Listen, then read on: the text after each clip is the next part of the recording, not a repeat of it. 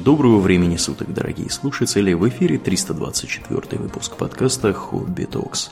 С вами его постоянные ведущие Домнин и Аурлиен. Спасибо, Домнин. Итак, э, от темы реформаторской, новаторской и бородорубительной мы переходим к теме не менее интересной. Я бы даже сказал, не менее исторической. О чем мы, Домнин, сегодня поговорим?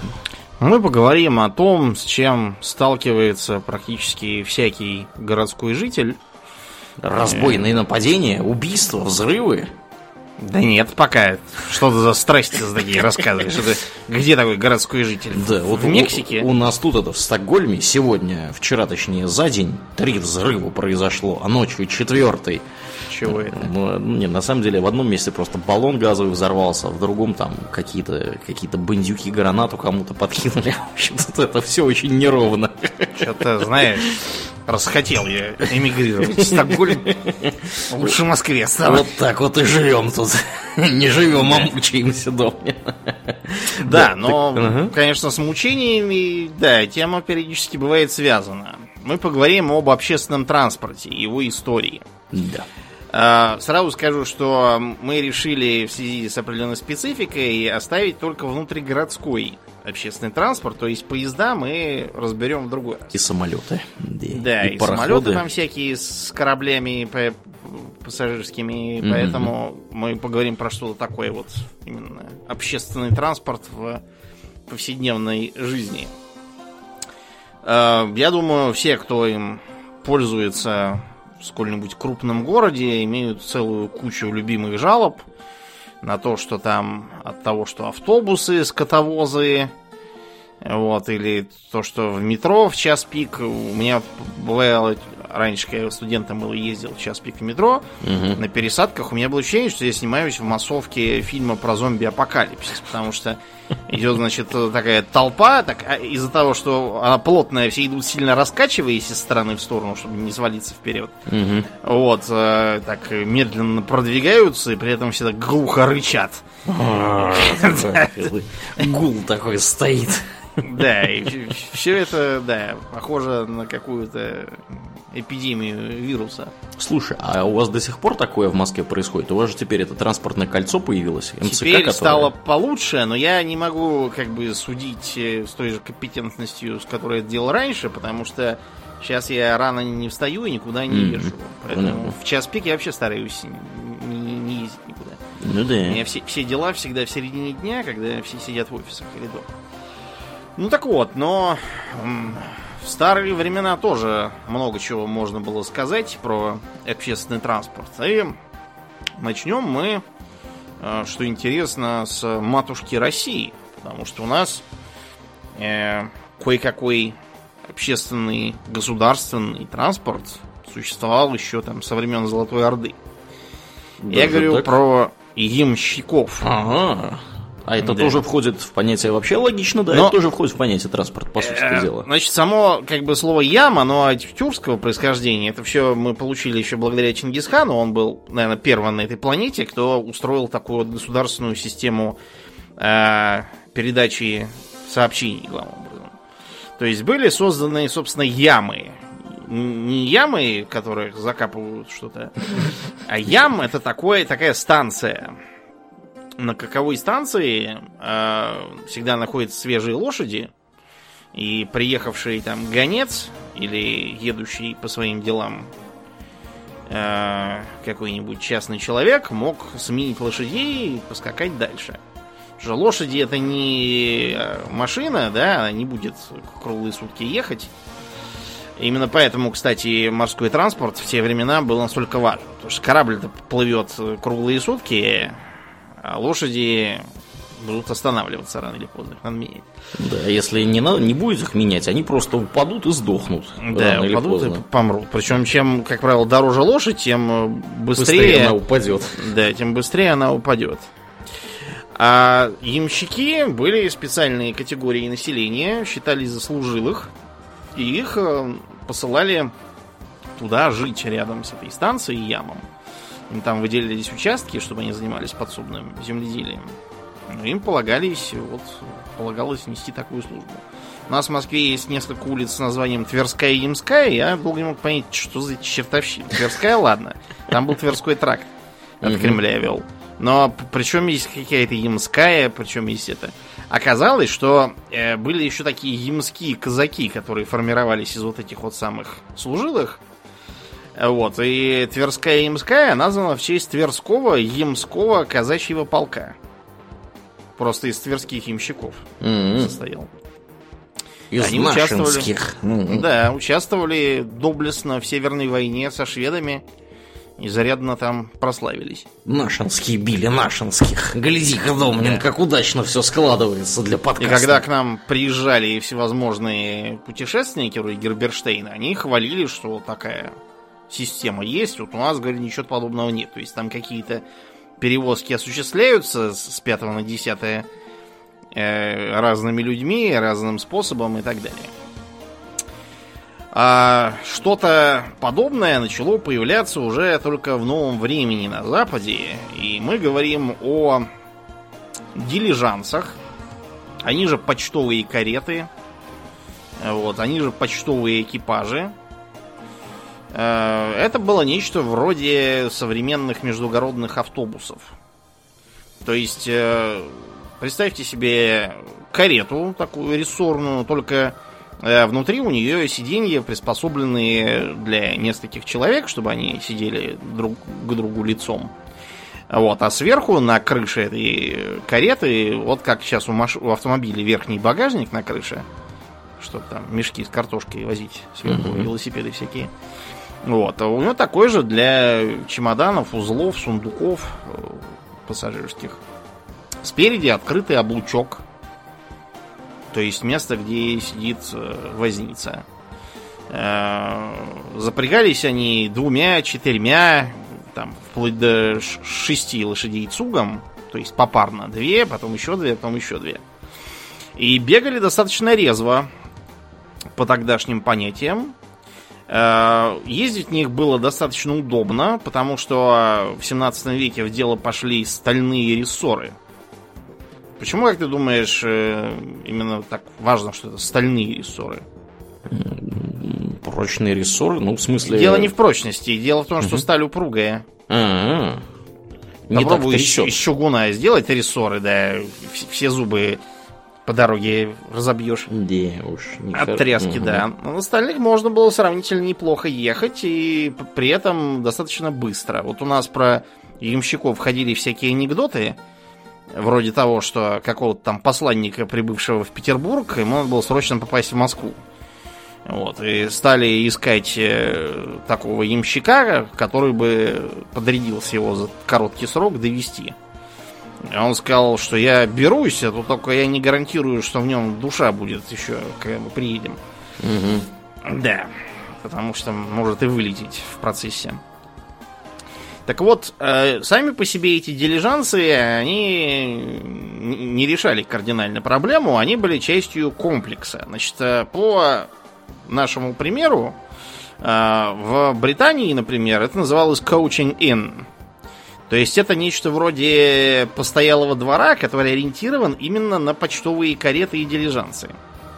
То есть там держатся свежие лошади, там есть э, обед, э, питье для людей, там есть э, места для ночлега, потому что если ночь застала, вот, надо отдохнуть и возниться, и людям тоже.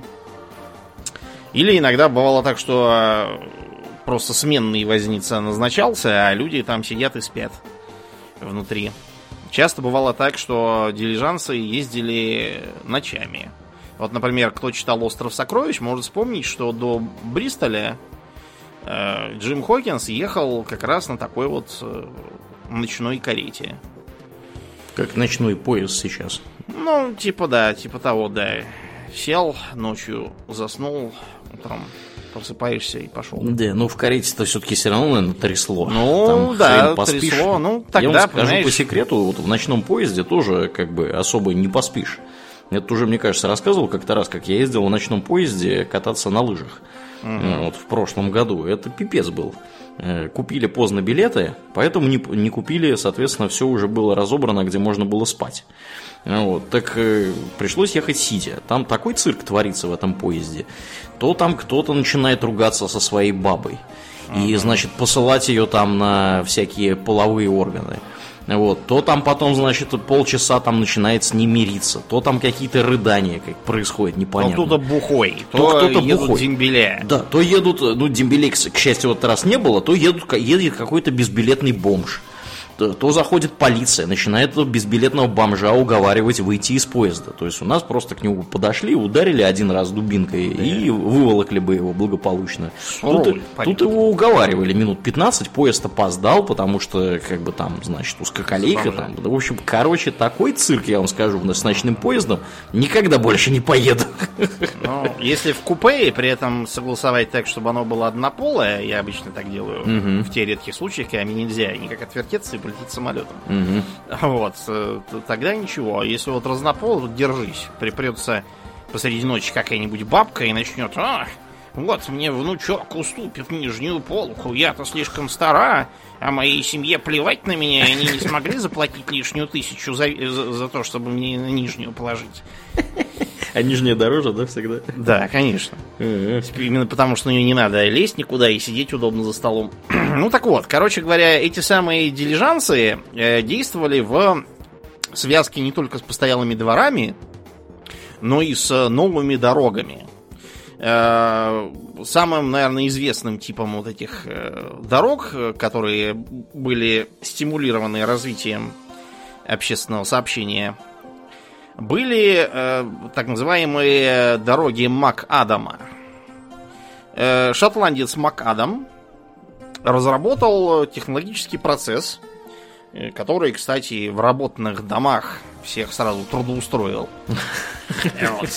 Все сидели и дробили камень молотками в мелкие, в мелкую щебенку. То есть, э, значит, э, берутся маленькие дробленые камушки, и они в такую мелкую широкую канаву Мгм. трамбуются.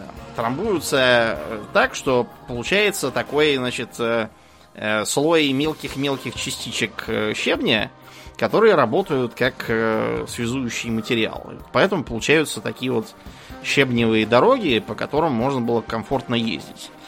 А до изобретения Макадама там чего только не было. Например, э, типично было использование крупного булыжника. Во-первых, это очень технологично и в итоге дорого получается, потому что этот булыжник нужно чуть ли не каждый вручную туда запихивать. Вот. А во-вторых, пока она не обобьется, а это неизвестно, когда будет, все эти булыжники будут торчать в крифе в кость, вот, и из вас всю душу вытрясет, пока вы будете ехать. А кроме того, был еще другой вариант в США и Канаде, где много леса. Еще не все спилили. Э, бревна укладывались по- поперек дороги, и получалась вот такая вот бревенчатая дорога. В хижине дяди Тома, по-моему, такая упоминалась. Мгм. Вот, все это тоже черт знает как э, действовало, просто потому что бревна в сезон дождей начинают плясать.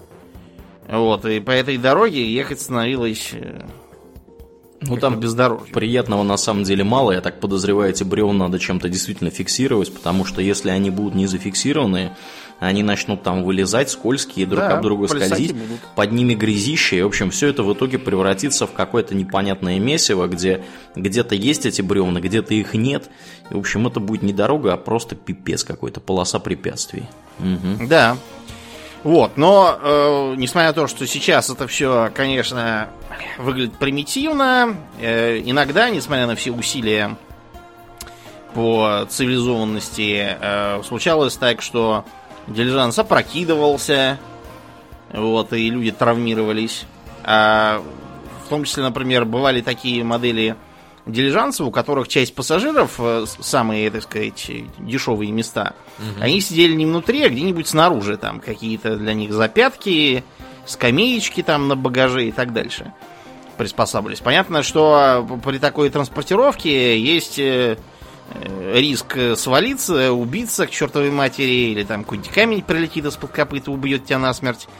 Вот, или еще там чего-то случится. Короче, травмоопасное было место. Если опрокидывается, то Там вообще убиться можно насмерть. Потом э, случалось, случались всякие неприятности с лошадьми, потому что лошадь это животное довольно тупое. Вот, если вы хотите умное животное, заведите себе свинью. Попробуйте построить ей такой загон, с которого она бы не сумела удрать. Вот. А лошади, они пугливые, склонны нести. И, короче, чего только там не бывало. А, чтобы предотвратить вот эту вот опрокидываемость, было сделано важное изобретение. Переднюю ось сделали поворотной. Mm-hmm. Ну, то есть она на таком шарнире крепится, что позволяет этой оси, как э, ну, не как у современных автомобилей. У автомобилей-то поворачиваются сами колеса, а не ось. Вот, но э, вот можно было поворачивать достаточно плавно и не рисковать и прокинуться на высокой скорости. А вот, и народ был, э, ну как, не все, конечно, были э, довольны. То есть, э, например, э, был такой памфлет, который доказывал, что дилижанс это великое зло, вредоносное для ремесла и разрушительное для общественного здоровья. Ну, вы понимаете, да? То есть люди, которые всего боятся нового, они были всегда, и даже такая безобидная вещь, как почтовый дилижанс, уже, видите, тут и для здоровья, и для ремесла, или еще там чего-то нашел вред. Но в остальном это было очень круто. То есть э, да, считается, что э, по тогдашним временам у них была чудовищная скорость. Представляешь, из э, Манчестера можно было доехать до Лондона за четыре с половиной дня всего-то. Всего-то, всего-то за четыре с половиной дня. Ох, да, это, конечно, очень смешно сейчас звучит. Значит, для тех, кто не знает, где Манчестер, где Лондон, значит, э, на машине современной можно за 4 часа сейчас доехать до Лондона, да, если да. у вас есть такое желание. Да. Если у вас нет машины, то еще лучше садитесь на скорый поезд, он вас, наверное, часа за два с половиной довезет. Угу. Вот, прямо на Кингс Кросс или куда он там приходит. Куда вам там надо, да. Но, ага. да, тогдашние времена дилижанс это был прорыв. На них возили почту. Это сразу сильно помогло бизнесу зарождавшемуся. То есть э, Э, когда вы можете получать новости не через два месяца, а, допустим, через пять дней, э, вот, то это сильно помогает вам ориентироваться в рынке, в ценах, там, в спросе, предложении, всяких там урожаях, не урожаях, короче, всем том, что влияет на цены и на бизнес. А кроме того, это было достаточно демократичное транспортное средство, которое позволило в общем, э, повысить мобильность э, населения, которое до этого э, там, могло, э, не знаю, на 5 верст от своей деревни никогда в жизни не отходить. Теперь можно было, видите, разъезжать по Манчестерам и Лондонам. Вот, и часто бывало так, что на них ехали там всякие переселенцы, которые ехали работать на заводах. Стоимость была, считается, где-то шиллинг за 5 миль. Вот, так что было как раз удобно ездить. Все пользовались и радовались. А также дилижансы, особенно первое время, очень активно использовались в США. Вот. Если, например, э, посмотреть на то, как доставлялась э, почта и всякие там прочие э, правительственные, например, депеши, угу. вот, разные мелкие, но важные грузы, пассажиры на западе США, там, несмотря на то, что уже после гражданской войны была построена трансконтинентальная железная дорога, вот, тем не менее, дилижансы никуда не девались, потому что дорога-то она идет э, в одном месте, а хотелось бы ездить по разным. Вот. И дилижансы преодолевали достаточно значительные расстояния по прерии. Вот в чем плюс, там, по крайней мере, дорог никаких не надо мастить. Прерия ровная относительно. И ездили там, заезжали во всякие небольшие города, оставляли почту, забирали почту, газеты всякие с восточного побережья привозили, чтобы люди знали, что там делается. Вот, подбирали пассажиров, высаживали. Это была одна из, так сказать, э, одним из нервных каналов, так сказать, для э, Запада. И, разумеется, их регулярно грабили. Ограбление почтового Да. дилижанса. Да, это было вот типично, когда всякие разбой... На самом деле грабили и в Англии, грабили и в Австралии, грабили и во Франции. Короче, везде, где не ездили, везде кто-то их грабил. Вот, это уж так повелось, что как только чего-то где-то везут ценное, то сразу грабят. Иногда грабили и пассажирские, потому что отнимали там ценные вещи, всякие часы, кольца, серьги из багажа и уезжали. А грабитель дилижансов это всегда конник. Просто потому, что пешему э, не догнать быстро едущий дилижанс. Разве только там всякие бревна посеред дороги класть. Но это только там, где узкое место. А на Диком Западе, где просторы, там как раз надо было на конях, там, в масках подкатывать, направлять револьвер на возницу, заставлять его тормозить.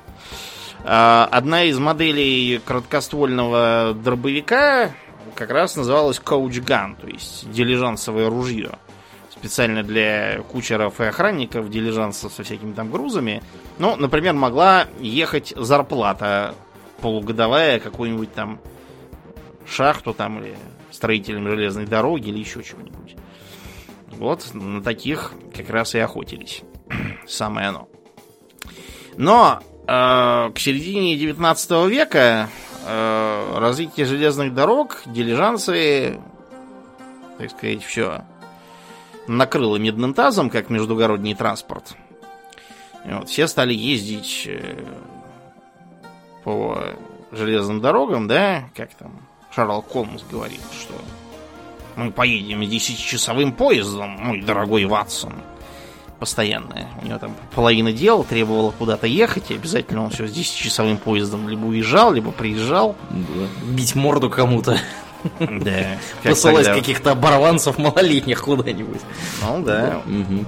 Вот. А, Но, если вы думаете, что лошади сразу исчезли из общественного транспорта, то это вы напрасно, потому что по разросшимся городам-то надо было как-то перемещаться.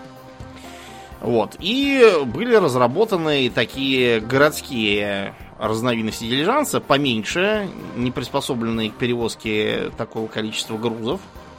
Вот. Но зато, в отличие от э, просто извозчиков, э, которые обычно вмещали сразу несколько пассажиров. Там было две таких лавочки, причем они были не поперек, как у дилижансов, а вдоль.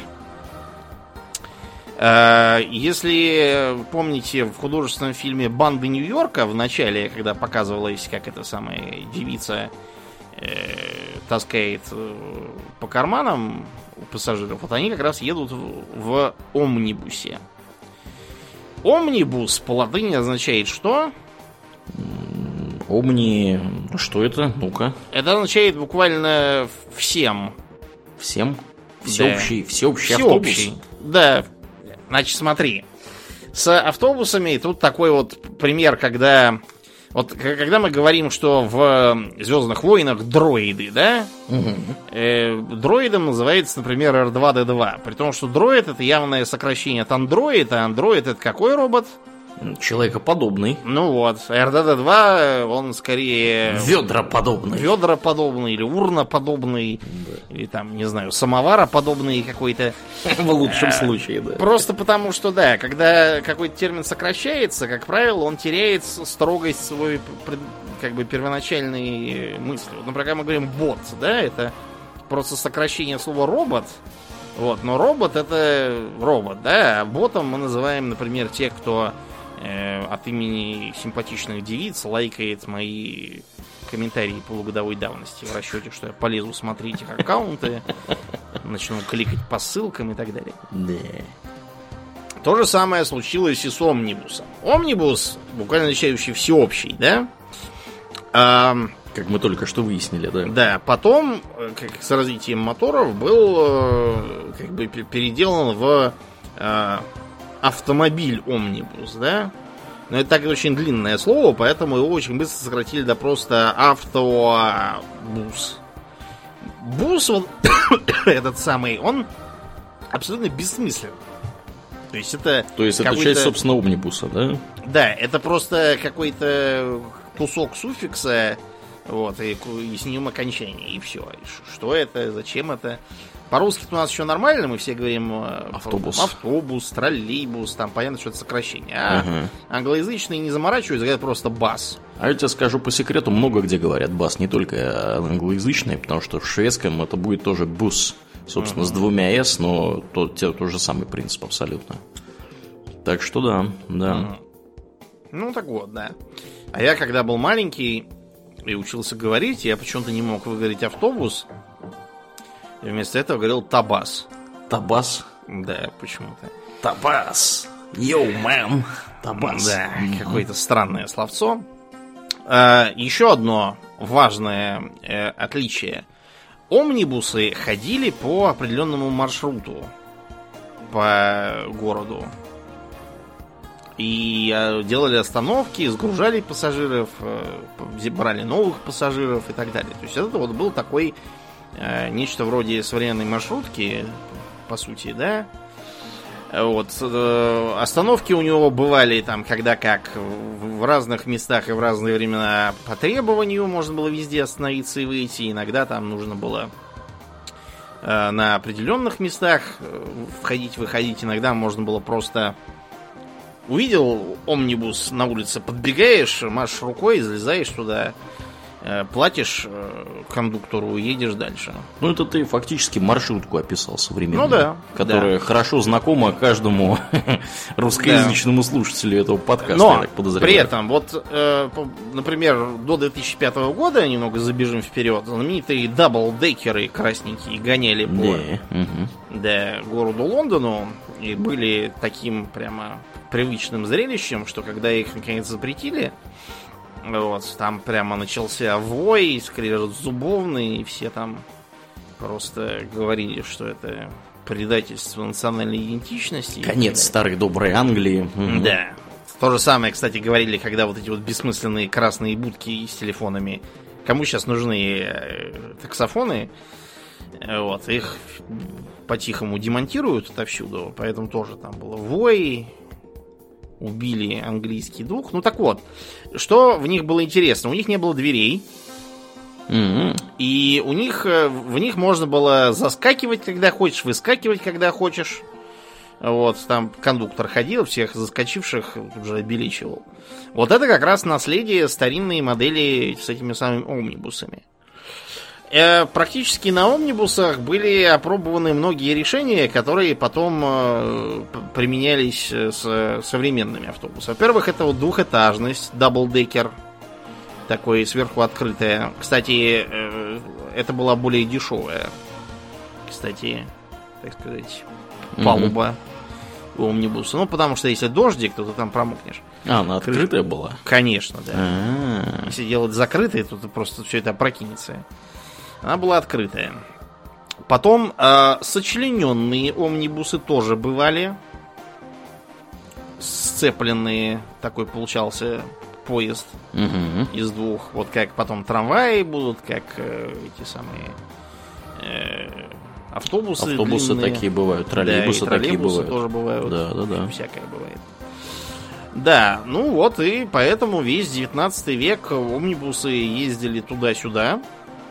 Э, и постепенно э, с ростом городов и пассажиропотоков стало понятно, что они не совсем удовлетворяют. Потому что лошадь, как мы уже сказали, она плохая тем, что хочет есть, пить, э, отдыхать, лечиться, там от блох от каких-то ей надо э, припарки табаком делать. Короче, подковывать общем, ее опять же надо. Да, да подковывать, за копытами следить, потому что иначе они просто там будет нагноение и все, пропала лошадь, ее нельзя использовать. Да, так что получалось, что типичная лошадь где-то там ну, на 4, ну на 5 часов ее хватало. И получалось, что это где-то 10-15 миль. Ну, допустим, там 15-20 километров. Угу. Где-то так вот примерно. Вот, так что получалось, что это все как-то не очень удобно и не экономично. Но к середине 19 века э, подешевела сталь за счет появления хороших прокатных станов. Вот, э, сталь стали производить прямо массово, и за счет этого она подешевела. И появилась мысль. Вот у нас есть поезда уже довольно давно. Почему бы нам не поставить вот этот самый ваш омнибус на рельсы? М-м. Это сильно... Вот для чего вообще рельсы нужны? Да? Чтобы э, сильно облегчить качение. Ну да. Потому что там, если вы, допустим, толкаете тележку, если вы везете эту тележку по рельсам со специальными колесами, у вас просто будет гораздо меньше сопротивления, она будет гораздо лучше катиться. Меньше энергии надо при, приложить, Да. чтобы она Да. перемещалась в пространстве. Меньше энергии. Ну и кроме того, она станет устойчивее, и меньше будет всяких опрокидываний, буксований, застреваний. То есть, куда ни кинь, везде одни плюсы. Ну, за исключением того минуса, что сперва нужно рельсы проложить Да, туда, да, куда это, должны ехать. это минус. Вот, поэтому это самое прокладывание рельсов для конно-железной дороги, как это называлось, у нас в России просто сократили до конки. Мгм. Вот, прокладывание этих самых рельсов было очень выгодным для э, компаний. Например, вот у нас в России просто как вранье слетались бельгийцы, французы, чтобы получать концессии на прокладку этих самых рельс. Они делали огромные прибыли, потому что у нас была очень, очень либеральная политика касательно иностранных инвесторов. Там они просто на порядок больше получали прибыли на вложенное и вывозили ее. Потому что нам надо было срочно индустриализоваться, а своих средств, как обычно, у нас нету. И никогда у нас что-то не было. Ну так вот, э, Конка позволила все это дело удешевить, снизить цены на билеты, сделать езду гораздо более комфортной, потому что представьте, что э, вы едете по э, булыжной мостовой на, на колесах, вот, вас все время трясет, а даже несмотря на рессоры. И представьте, что вас пересадили на рельсы, и вы едете гладко-гладко. Только иногда так тук-тук происходит, когда проезжаете по стыкам. То есть едете как трамвай. по сути. Вот. Э, Конка за счет того, что э, лошадям гораздо легче ее тянуть, ездила дольше, и маршруты у нее были более длинные. А Слушай, вот, кроме а вот сколько нужно вообще лошадей, я вот что-то задумался, чтобы тянуть эту самую конку? от двух до четырех. От двух до четырех, ага, понятно. Да, ну вот э, погуглите, вы можете обнаружить самые разные. Маленькие вагончики тащит э, одна лошадь. Вот э, большие э, могли тянуть четыре лошади. Э, Средние две. Кроме того, бывало так, что, э, допустим, город какой-нибудь вроде там Сан-Франциско или Владивосток, короче, такой город, где удобная гавань, но вот на суше там негде марку налепить, ровного места нету. И бывают трудные подъемы. Так что даже с двумя лошадьми не затащишь. А четырех все время целый день гонять дорого получается. И не нужно это. Поэтому делалось так. На этом трудном месте ставится пост. На посту дежурят люди с лошадьми, которые подпрягают там еще двух, проводят под усы, после этого выпрягают, и она катится дальше. Вот так, удобно. Достаточно. Э, За счет того, что по рельсам катиться проще, был широко распространен двухэтажный вариант конки. У нас в России он назывался Империал. Вот, если вы почитаете э, Чехова, например, Аверченко. э, Ну, Аверченко в меньшей степени уже позже жил. Но вот у Чехова там постоянно по- про конку, вот, про то, что там из экономии и удальства там ездят на верхотуре персонажи и тому подобное. Э, Империал это на самом деле не сам вагон, это такая особая э, скамья.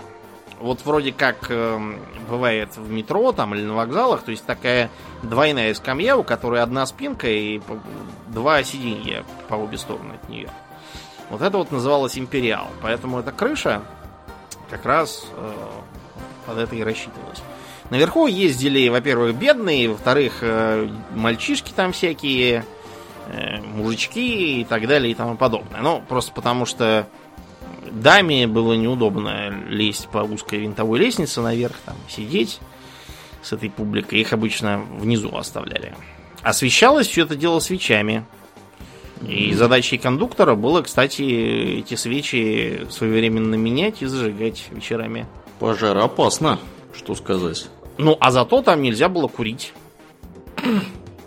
Вообще прекрасно. Ну, вот, видите, по, по, между прочим, меркам 19 века это очень странно, потому что в 19 веке курение было чуть ли там не, не пользительным считалось для здоровья.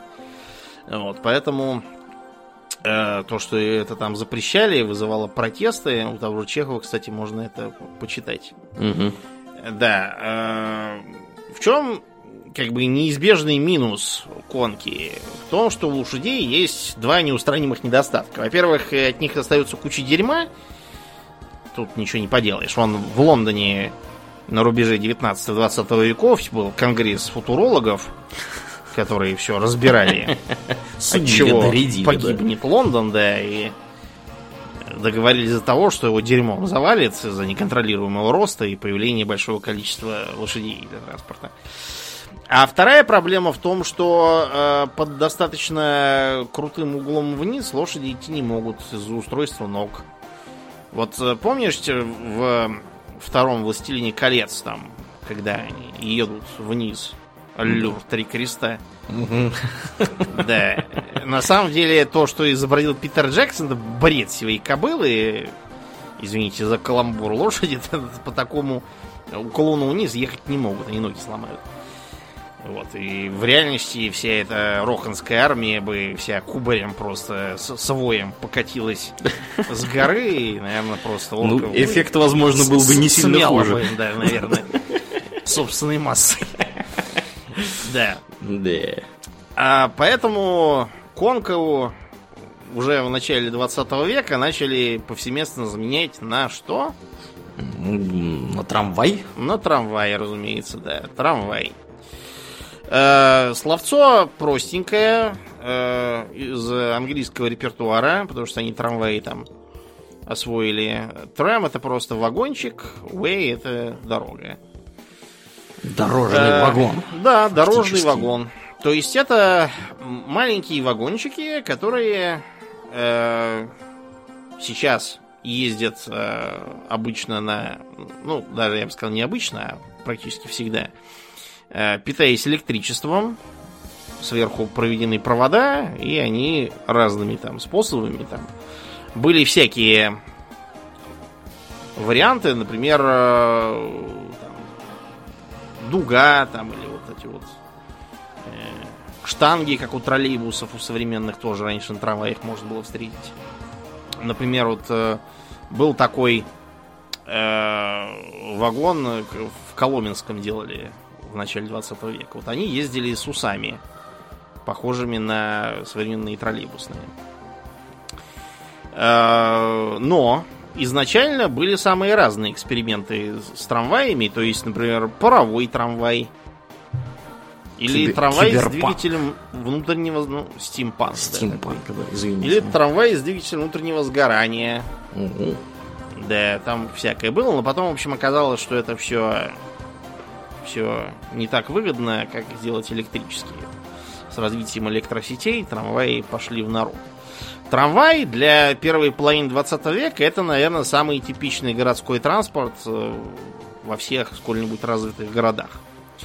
Э, трамваи делали всякие. Например, были грузовые трамваи в Питере, например, я не знаю, как сейчас, но в 90-е еще ходил в художественном фильме «Брат» можно как раз на такой грузовой трамвай посмотреть. Э, вот. Э, ходили. Ты будешь смеяться, но изначально трамвай вообще рассматривался в том числе и как э, междугородный и даже международный транспорт. Да ладно. Да, представь себе, у немцев были такие эксперименты, из-за этого у немцев, например, у них такой очень специфический подход к, например, к метро, да, вот в Гамбурге я когда был, там не поймешь, что это. Это как бы поезд длинный, да, но при этом он э, в основном как легкое метро наше устроен. Вот в Бутове, которое в Южном ездит. А, иногда заезжает под землю в центре, под Адольфсплац, по-моему. Если я не путаю уже за давностью лет. Потом выезжает обратно наверх и едет по, э, по эстакадам, по таким. Э, до сих пор сохранились некоторые линии. Вот, э, например, можно из Швейцарии уехать во Францию на трамвае. Да остались. ладно. Да. О, прикольно. Представь, представь себе, да, из города Базеля там ходит такой трамвайчик. Он довольно длинный, но это не поезд, а именно трамвай. Он ездит по очень узкой колее, по которой никакие поезда сейчас не ездят. А, существуют такие компромиссные варианты трамвая, то есть э, трамвай, который в городе ездит по трамвайным рельсам, а когда выезжает за пределы, он э, может переходить на широкую колею и ехать по ней. Специальное устройство есть.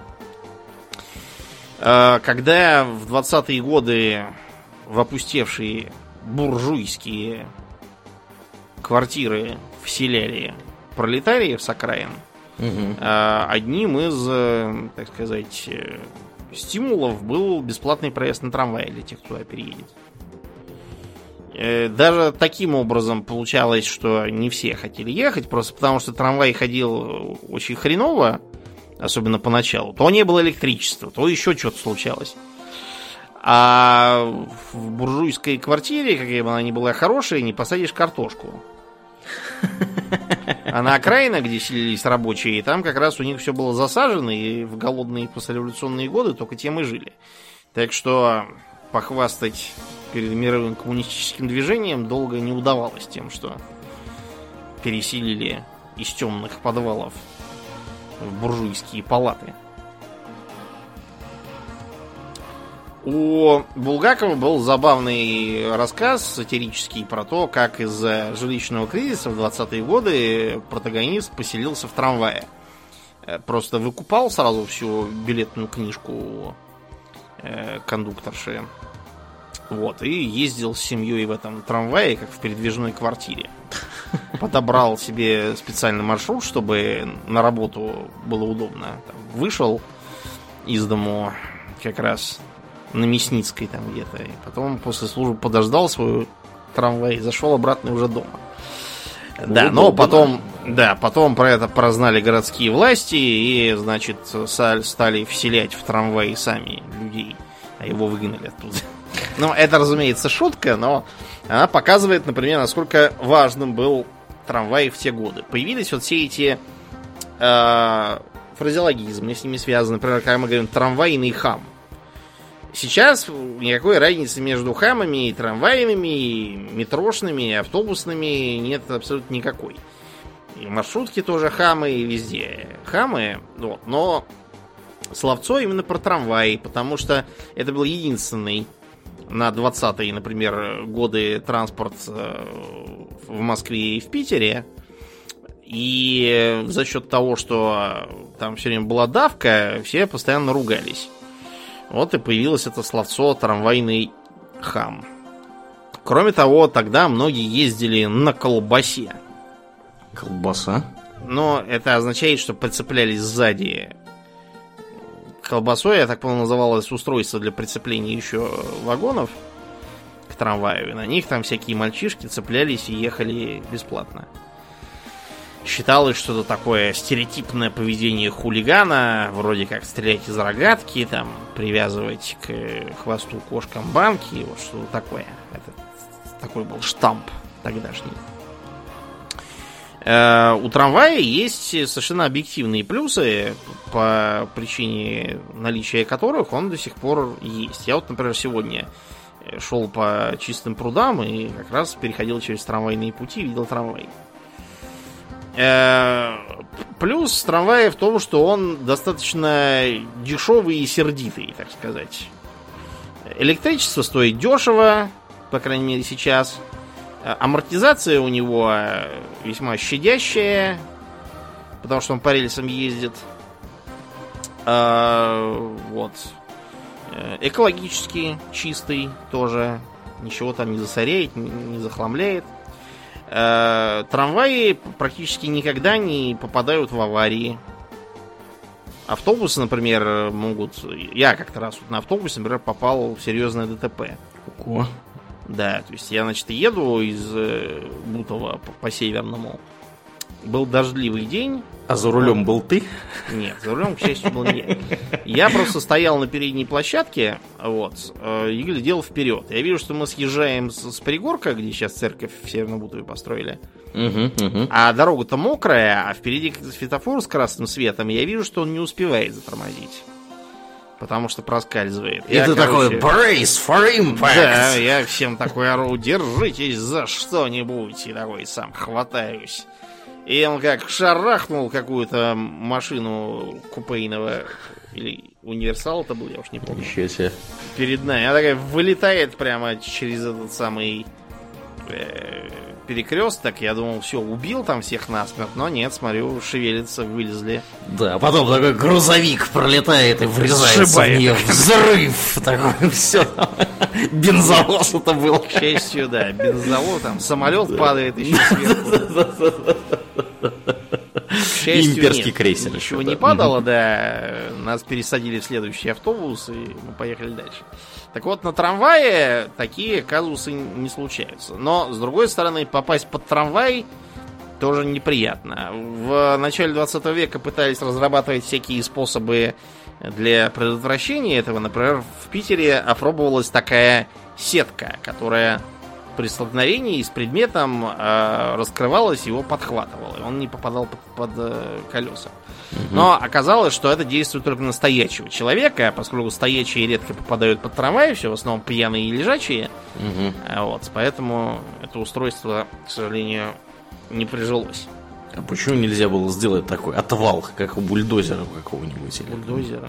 Ну, на самом деле, у современных трамваев, если ты посмотришь на те, которые в Москве ездят, у них просто корпус сделан так, чтобы всех отпихивать. Да. Да, да. Вот, травм, конечно, не оберешься, но тем не менее. Ну, по крайней Э, мере, да, ничего не Да. отрежет. Я на трамвае езжу периодически к себе в офис, потому что можно там пешком дойти, но мне обычно некогда. Я запрыгиваю от метро на трамвай и еду. А, минусы простые. Дело в том, что а, чтобы трамвай куда-то поехал, нужны рельсы. А, вот. И э, их надо сперва построить. Кроме того, нужно, э, чтобы дорога была подходящая. То есть, чтобы в ней было место, чтобы трамвай мог проезжать. Как говорится, не трамвай подвинешься, вот еще один фразеологизм, трамвай подвинуться не может. А, несмотря на то, что провозят они за те же деньги значительно больше народу, чем автобусы и троллейбусы, и, например, с метро им не сравнится. Кроме того, трамвай очень легко э, пе- пе- перегородить ему дорогу, как какой-нибудь там дурак припаркует свою машину на рельсах и уйдет куда-нибудь. Э, Отмечались неоднократные случаи, когда пассажиры выходили и всей толпой эту машину просто переворачивали, и, сбрасывая ее с рельс, ехали дальше. Сбрасывай ее в реку. Да. Да. Потом у трамвая, к сожалению, довольно большой поворотный угол. Э, Не угол, извините, а радиус. А Вот. э, Что тоже налагает определенные э, Ограничения. ограничения. Да. Это все вынуждает э, очень хитро располагать пути, что всегда сложно, а в современных городах бывает даже и невозможно. М, Да, так У что... нас в Твери был случай, когда два трамвая столкнулись как раз из-за того, что они на повороте друг друга встретили. А, Это были новые трамваи производства Тверского вагоностроительного завода, и они там то ли зеркала себе позбивали друг другу, то ли еще что-то произошло. В общем, они не оказались рассчитаны на вот, взаимодействие друг с дружкой на повороте. Вот. Ну, все это было до того, как в Твери трамвай закрыли к чертовой матери. И рельсы разобрали уже много где. Ну, да, вот так бывает. Э, В середине 20 века много где трамваи закрывали там, и урезали, считалось, что все устарело, там Мгм. массовая автомобилизация, но к 70-м годам начался э, эко-протест, вот, поэтому трамваи во многих местах либо вернули, либо оставили и модернизировали. Ну да, ну вот я, например, помню, что у нас э, уже когда я был ребенком в Твери, э, это было лет 25 назад, даже больше, почти 30, э, уже не было некоторых линий трамвайных, которые, скажем так, вообще как бы существовали. То есть как бы рельсы еще лежали, а трамвай уже не ходил. И я так понимаю, что тенденция убирать эти трамвайные линии, она уже лет 30 как существует, по крайней мере, вот в российских городах.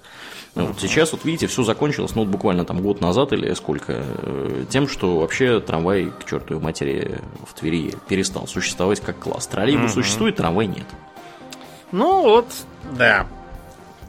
Но рельсы и все такое, это только один э, путь. Другой, уже в 19 веке предлагался, э, использовать паровой двигатель, чтобы заменить э, лошадей, таким образом сильно повысится мощность, можно обойтись будет без рельс, кататься на колесах. Так появились первые автобусы.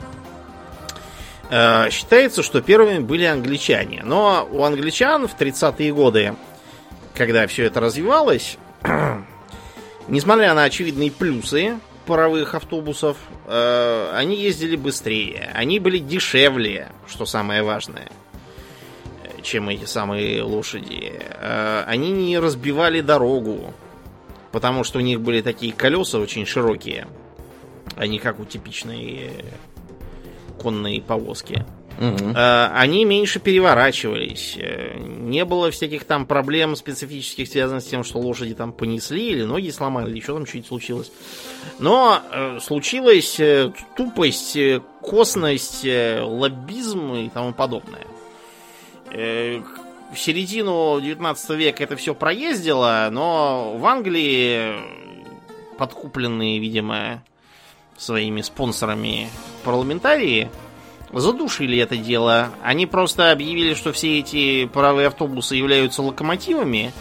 Вот, ввели закон, который ограничил скорость для дорожных локомотивов до 5 миль в час в городах. Это моментально зарубило все дело, потому что скоростью 5 миль в час можно без всяких паровых двигателей бегом бежать спокойно.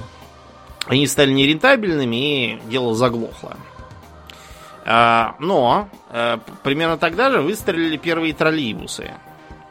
Значит, э, были протянуты экспериментальные линии. Правда, это уже тут пионерами были не англичане, а немцы. Там, значит, на них подвешивалась такая, как бы, каретка, едущая по проводам на колесиках. А от нее был гибкий провод. Провод э, подводился к штанге вертикальной. И едет такая повозочка, похожая, знаете, вот на пролетку четырехместную, с которой извозчики ездили. Я подозреваю, что они пролетку и взяли на самом деле. Вот, открытая, без крыши. И едет. Э, несмотря на то, что все это как бы работало, но понимание у инвесторов и городских властей это не встретило. Так что нормальные троллейбусы появились только в начале 20 века. Э, их преимущества очевидны. Э, во-первых, линию дешевле устроить, чем трамвай. Ну, нет никаких рельсов, достаточно протянуть провода на столбах. Столбы стоят довольно дешево, их можно сделать деревянными, например. Ну, по крайней мере, изначально. Часто нормативы запрещают, потому что дерево... Вот дерево, скажи мне, оно проводит электрический ток? Ну, вообще, как бы и не очень. Но да, при определенных условиях может. Да, Потому да, что абсолютно сухого дерева вам найти в реальности вряд ли ну, да. удастся. А вода как раз все проводит прекрасно. А, но и при этом, в отличие от трамвая, он как раз может объехать в определенных пределах э, всякие препятствия, там, пьяного какого-нибудь лежащего, или припаркованную машину, или там, не знаю, яму какую-нибудь, произошедшую на дороге. А вот. Кроме того, трамвай, э, вот э, в Сан-Франциско есть трамвай? В Сан-Франциско есть трамвай. Да, но это трамвай какой? Как, какой-то, Это кажется, трамвай фуникулер. Точно, я хотел сказать горный трамвай. Потом да, я он... стал искать слово фуникулер. Да, у нас во Владивостоке такой, потому что Владивосток тоже похож на Сан-Франциско, в том смысле, что гавань отличная, но сам город э, такой.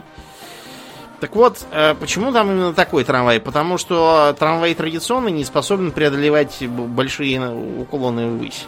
Угу. Вот, и по этой причине приходится тянуть на веревочке. А троллейбусу на это наплевать, потому что у него резиновые шины, и он как раз может забираться на довольно крутые подъемы. Э, у него гораздо проще с поворотами, ну и так далее. То есть э, плюсы троллейбусов были очевидны уже тогда, и они с начала 20 века начали вползать э, в жизнь постепенно. Минусы, правда, вылезли тогда же. Во-первых, он проводит меньше пассажиров. И сам по себе он дороже выходит, чем трамвай. Получается и не так дешево, и не так сердито. И даже электричество он жрет больше. Э, вот. И кроме того, вот эта вот э, гибкость крепления э, к электропроводящей линии имеет и обратную сторону. Трамвай едет, э, стучит, гремит, он жестко прикреплен. Трамвай прикреплен гибко, э, извините, троллейбус прикреплен гибко. Это означает, что если он попадет в рытвину, то очень легко его усы могут соскочить. Да. Я думаю, что любой из вас, кто ездил да. на троллейбусах, э, хоть раз в жизни попадал в такую ситуацию, что да, приходится я... выбегать, угу тянуть за провода, опять присоединять и Причем так далее. водителю приходится убегать. Да. Mm. То есть троллейбус никуда не едет. Я-то ну, такой не раз, а не два видел в детстве, когда на ну, троллейбусе вот, да. катался. Поэтому э, идея завести троллейбус в городе, где плохая дорожная ситуация, это сразу провальная мысль. Ездить он будет столько же, сколько стоять без толку. А, кроме того, в условиях холодного климата э, трамвай тоже предпочтительнее, чем троллейбус. Просто потому, что обледенение проводов, оно очень вредно для него, приводит к поломкам. Вот. Э, это во многом можно заменить, эм, э, ну не заменить, а скомпенсировать э, так называемым дуобусом. Дуобус это автобус-троллейбус. То есть он в норме едет прицепленный к электродам, но у него есть еще и внутренние аккумуляторы, которые позволяют ему отцепиться и проехать некоторое время за счет них. Угу. Это очень интересная штука, экологически чистая и так далее, но я, например, в жизни таких пока не видал. Я видел у нас тут электроавтобусы в Москве. Завели. Вот. Вот дообусов не видел ни разу еще. Где бы я ни бывал, они мне не попадались. Да, ну и разумеется, пошли в ход э, простые моторные на бензине, на дизеле автобусы внутреннего сгорания.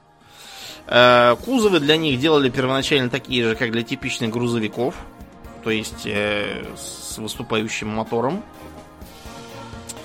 Вот, и сзади просто вместо кузова для грузов был такой вот вагончик-салон для пассажиров.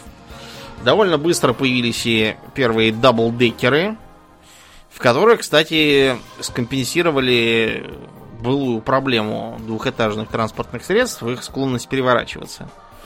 Э, можно нагуглить картинку, где старый даблдекер лондонский э, для испытаний поставили на косой, там, по-моему, градусов, ну, не меньше 35, уклон боком. Он стоит, не падает.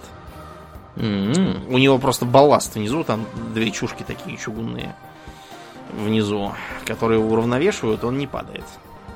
Именно поэтому в Гарри Поттере, помнишь, как он резво рассекал да. по улицам волшебный даблдекер. Угу. Вот, и первый э, массовый автобус был как раз даблдекером. Вот, и ездил он в Лондоне. Э, тоже был красненький, но такой, знаете, как в, под э, начало 20 века сделанный, как, э, ажурный такой, легенький, с открытой верхней, открытым верхним уровнем был. Э, чем хорош автобус? Ну, а, автобусу абсолютно плевать на то, какое дорожное покрытие, какой уклон, для него не нужно никаких особых при, приготовлений приспособлений, он едет себе спокойно. Вот. Э, но минусы у него, конечно, тоже есть. Он загрязняет воздух. Он дорогой, сравнительно с троллейбусами и тем более трамваями. Э, дороже в обслуживании, дороже э, из-за того, что он расходует топливо и так далее. Ну и, кроме того, автобусы требуют более квалифицированных водителей. Посмотрите на досуге на требования, увидите, что троллейбус водить э, по квалификации гораздо проще, чем автобус. Вот, но все-таки их гибкость и универсальность работают на них, поэтому каких только автобусов в современном городе не встретишь. Там будут и обычные рейсовые автобусы, и автобусы междугородные, которые там с местами для багажа, с туалетами. Бывают автобусы, которые даже предполагают спальные места. Вот, например, в США очень популярные междугородные автобусы. Там чуть ли не через всю страну можно уехать. Ну, в Европе них... на самом деле тоже. Угу. Ну, да, в Европе тоже. В Европе ездят тоже между странами. Угу. Вот, прекрасные эти автобусы. И примерно таких, я думаю, всякий, кто э, летал куда-нибудь на курорт, он сталкивался во время трансфера. Кстати, пока заговорили о трансфере, э, когда вы трансфер имеете долгий, там часа три, допустим, э, старайтесь не запакованные чемоданы не ставить в багаж. А если ставите, то не оставляйте там всякие ноутбуки и прочие ценные вещи. Почему? Стыд. Потому что на популярных да, маршрутах есть такая вещь, как двое из ларца. Двое из ларца? Э, в багажном отделении стоит неприметный короб, где два точненьких подростка сидят. Вот, они пока едут, начинают потрошить сумки и вытаскивать оттуда ноутбуки и складывать их в свой короб, потом прячутся обратно. К тому времени, как э, человек хватится, они уже будут очень далеко. Поэтому смотрите сами. А я вот, когда в Турции ездил на экскурсию, я, значит, слезаю с этого автобуса экскурсионного и вижу, что э, в щель я вижу багажное отделение, и там как будто лежит мужик в майке алкашки.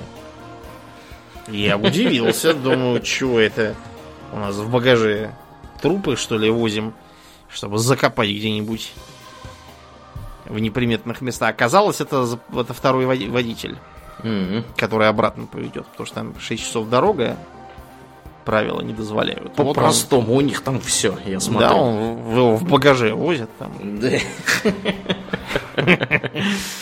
В багаже. Да, а во время Первой мировой войны автобусы даже применялись э, в армии. Например, были автобусы, приспособленные для связи. Просто потому, что тогдашние устройства связи были настолько громоздкими, что их больше никуда и не впихнешь. А автобусы, кроме того, высокие, позволяли высоко разместить антенну. Ну и в автобусах же использовали голубятни передвижные военные, чтобы голубей для связи выпускать. А американцы, которые имеют привычку жить в халупках, вот, и горизонтально все строится, Угу. Поэтому возят своих детей в школу на автобусах. Потому что вот этот вот э, размазанный городок очень большую площадь занимает. И в школу всех свозят автобусом специальным, который проезжает по всем адресам, забирает их оттуда и везет. Потом привозит обратно. Работает адресно автобус. Ну да, такой вот. Да, так что от автобусов мы, я думаю, никуда не денемся в ближайшие лет, наверное, 50, а может и 100. Вот, так что вот, э, при том, что они, конечно, меняются страшно. Помнишь, например, вот сейчас я я выяснил просто, что многие люди э, угу. не знакомы с. Э, помнишь Ляз Котовоз? Да, был такой. Угу. Да. Там было козырное место, вот эта вот лавочка такая вдоль движения э, за двигателем. Угу.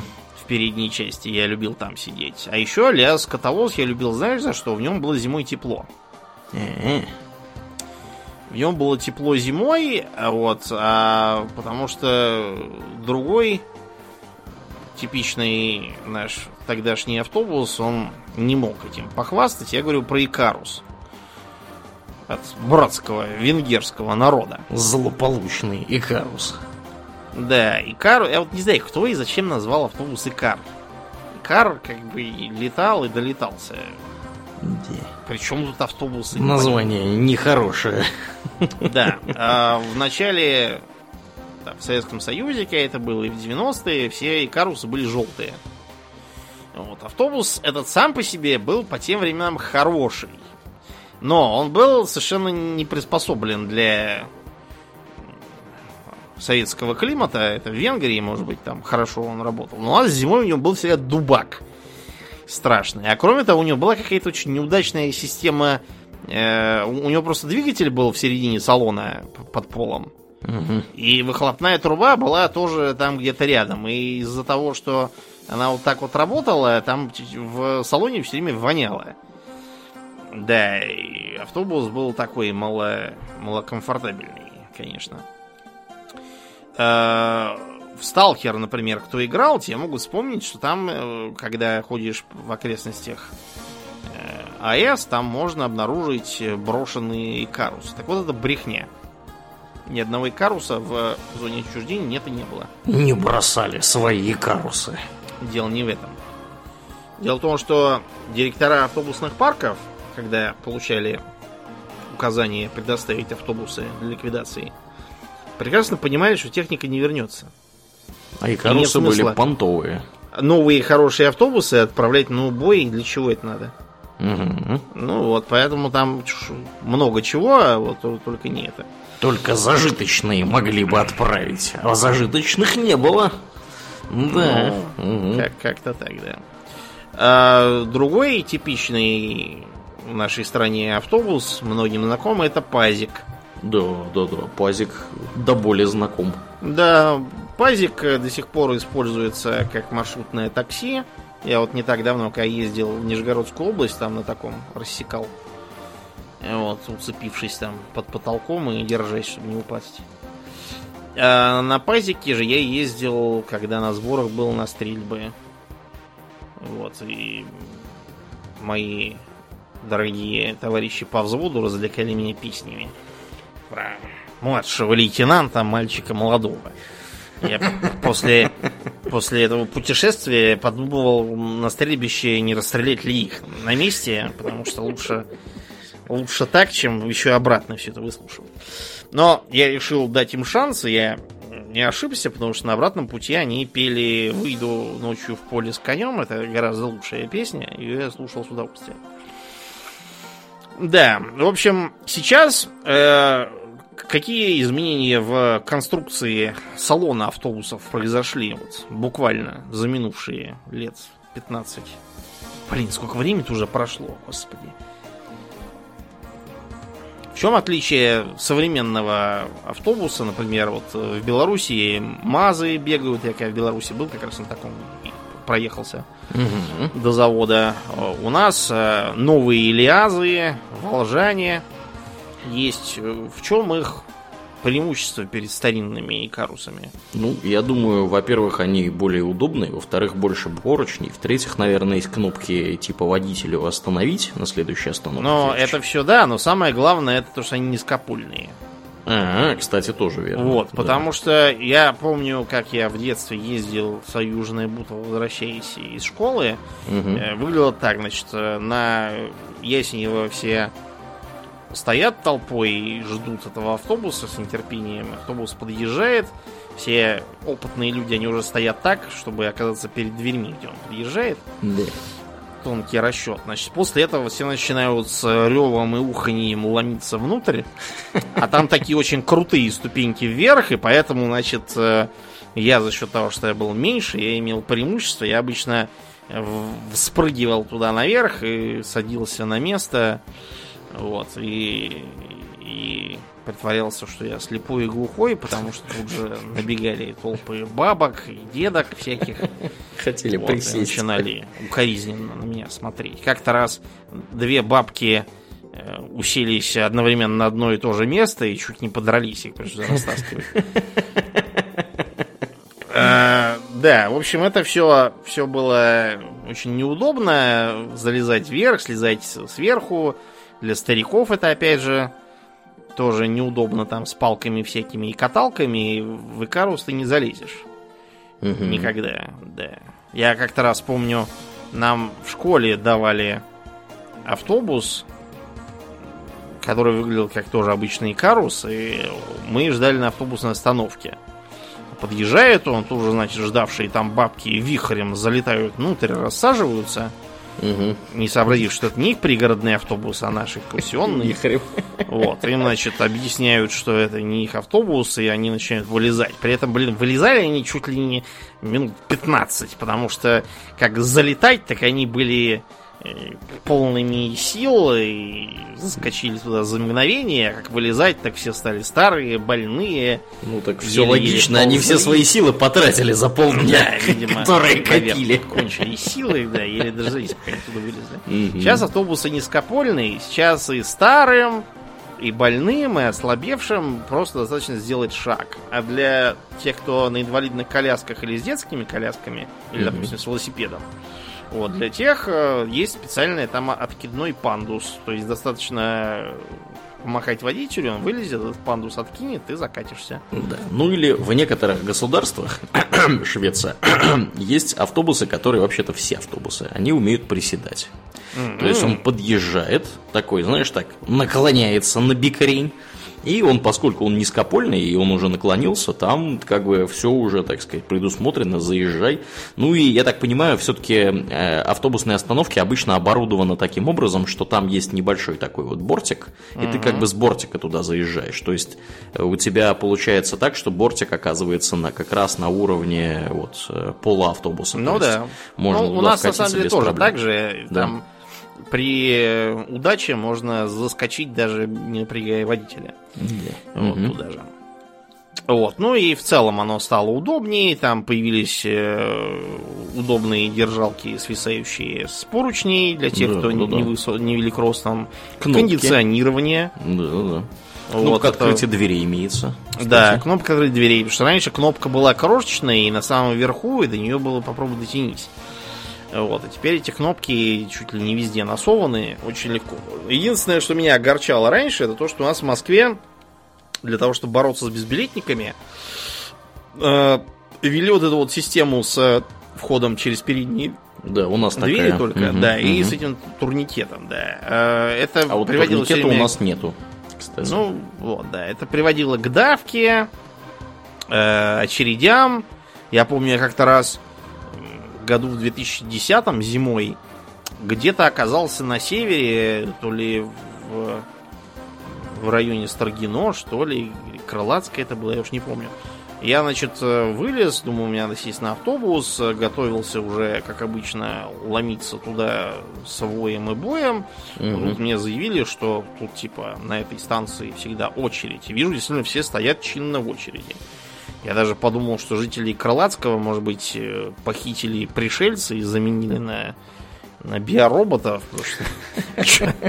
В других районах что-то такого не видел. Вот, но вот когда мы были маленькие, тогда в автобусах были такие бумажные билетики, и там надо было их совать в компостеры. Компостеры двух видов. Более, как бы, трудоемкие выглядели как дверной звонок такой – Угу. То есть мне нужно было его вставить, потом вдарить кулаком по, по шишечке по этой, и тогда он пробьет его. А были более удобные, они выглядели как такой зеленый э, скворечничек, э, у него снизу прорезь, ты в него вставляешь, сверху рычажок. Ты этим рычажком щелк-щелк, и ты его пробил. Да, но поскольку все ничего подобного не делали, ездили без билетов прекрасно, было решено завести вот эти турникеты. И всех сразу стали обелечивать. Сейчас было признано, что народ теперь снова тот. Сделался, теперь все, все преисполнились сознательности, и деньги есть, и, и так далее. Поэтому отменили эту фигню, турникеты демонтировали, вместо этого поставлены у каждого входа, там и спереди, и сзади, везде поставлены специальные тач-терминалы эти. К ним просто прикладываешь э, кредитную карту и все. Угу. Тебя списали и едь себе спокойно. Мне только непонятно, а как контролер узнает, что я прикладывал кредитную карту? У него какое-то устройство есть для кредитных карт, может быть? А, ну, мне кажется, показывает какой-нибудь там этот цвет или что-нибудь такое. Маркер какой-нибудь оставляет Маркер. цифровой. Да, ну фиг знает. А, ну имеешь в виду контролер, который проверять ну, будет билеты? Да. Да. Вот заплатил ага. я со своей карты или не заплатил, откуда ему знать? Они, я думаю, знаешь как? У них, скорее всего, какой-нибудь есть хреновина, к которой можно карту приложить и посмотреть... Э, Последнюю ли, утрату. Да, да был ли платеж э, в твою пользу, так сказать, за это с этой картой. Наверное, да, да, наверное, ты прав. Потому что, вот, например, у нас э, э есть поезд Орландо Экспресс, который ходит в аэропорт из города. И, и там как раз все работает таким вот образом. То есть ты покупаешь билет заранее, и он у тебя каким-то образом прикрепляется к твоей карте банковской. Uh-huh. Поэтому ты приходишь на поезд, показываешь свою банковскую карту, они ее прикладывают и как бы говорят, о, все в порядке, спасибо, и идут uh-huh. дальше. То есть у них какое-то, видимо, устройство умеют. Понятно. Угу. Ну вот, это все у нас э, машины. Поговорим про метро также. Значит, э, идеи завести в городе метро, которое бы ездило э, по, по туннелям, да, были давно. Но все осложнялось чем? Тем, что первые поезда были паровыми. Ездить на паровозе под землей занятие очень интересное. Вот, но, но недолгое. Но недолгое, да. Вы очень быстро угорите и помрете там. А, тем не менее, а, в середине 19 века в Англии началось, начались работы на эту тему. Э, для того, чтобы убирать дым, была разработана система вентиляции. Там вентиляционные шахты были такие. Вот. Тем не менее, это помогало плохо, и первые пассажиры метро все время были чумазые, кашляли, и, короче, это все было вредно для здоровья, и для сотрудников тоже вредно. Вагоны выглядели как такие открытые вот э, вагонетки такие без крыши, да с низкими бортиками. Можно Но... было башкой удариться об камень. Можно было, да, удариться об камень. Так что это все было, конечно, очень примитивно, но это работало. И народ ездил, потому что народу стало много. Вот, деваться ему некуда, и вот ездили. А, все равно, как бы было понятно, что дым это не решение, и надо чем-то его менять. Первая мысль была завести пневматические поезда. Тогда экспериментировали как раз широко с пневматикой. Пневмопочта Появилась всякая. пневмопочта, да, mm тогда она до сих пор даже используется кое-где. mm Вот, на некоторых, например, предприятиях, в научных лабораториях, там, где всякие надо записки передавать В Министерстве образцы. правды. У Руэлла тоже была пневмопочта. Но надо тебе сказать, что вот у этого, у гражданина Булычева, у него, по-моему, юбилей был то ли вчера, то ли когда. Да. А, очередной, да. Так вот, он считал, что в будущем у всех будет пневмопочта, и ко всем домам будут подводить почтовые трубы. Угу. Вот, то, что будет на самом деле электронная почта, пневма будет никому нахрен не нужна, к сожалению, тогда фантасты не догадывались. Ну, а пневмопочта это же, по сути, этот, как его, который Илон Маск-то предложил. Как он называется? Это что же самое? Да, гиперлуп, это что же самое, по сути? Да. Какая-то хрень через вакуум куда-то летит ну, да, это, мне кажется, из той же оперы примерно. Нет, ну, пневмопочта, по крайней мере, работает, и там действительно что-то ездит. И я даже видел ее пару раз. Нет, пневмопочта там принцип другой. Там как бы все это двигается воздухом, я так понимаю, сжатым. Ну да. А у Создается Маска... разница давления. Да, у Маска там вакуум должен быть в трубе, и там электромагниты должны все это разгонять. Так что, ну, как бы да, про... похоже, но немножко не про то. Да. Неудивительно, угу. что единственный, кто это воспринял всерьез, был сумасшедший Эмилян. Вот, и теперь его выгнали, его при, преемник сказал, что ничего подобного, к сожалению, не Этого не повторится. Да, да, ну, в общем, пневмопочту я видел неоднократно. Угу. Тем не менее, пневмотехнологии в поездах, хотя и широко применяются, но не так, как планировалось. Э, пневмоприводы работают на открытие-закрытие дверей. Вот почему угу. поезда все время шипят. Так, пш это потому, что двери открываются, закрываются, или, как вариант, стравливается лишний воздух. Да. То же самое, между прочим, в трамваях, автобусах и троллейбусах. Они шипят, когда открывают, закрывают двери, тоже поэтому же. Да. Ну и иногда в редких случаях просто они шипят, потому что там гадюки придавило хвост. Но это очень редко и не точно. Да. Или вы не уступили место опять какой-то бабке. Она зашипела. Ну так вот, э, приспособить пневмодвигатель так, чтобы он таскал сразу целый поезд, оказалось нереально. Вот, хотя тогда, например, с оружиями экспериментировали, пневморужие пошли как раз тогда. Вот. Mm-hmm. Многие кто исследовал всякие там Африки и Дикие Запады, имели пневморужье с собой, и поэтому вот э, Жюль Верн своему капитану Немо всучил именно такие. Ну так вот, э, вторая мысль была более рациональной сделать фуникулер. То есть пусть поезда тянет веревочка. Фуникулер вообще это довольно рациональная вещь. То есть, если его применять на горе, угу. то он работает так же рационально, как э, типичный лифт в доме. То есть э, берется что? Берется два состава подвижных.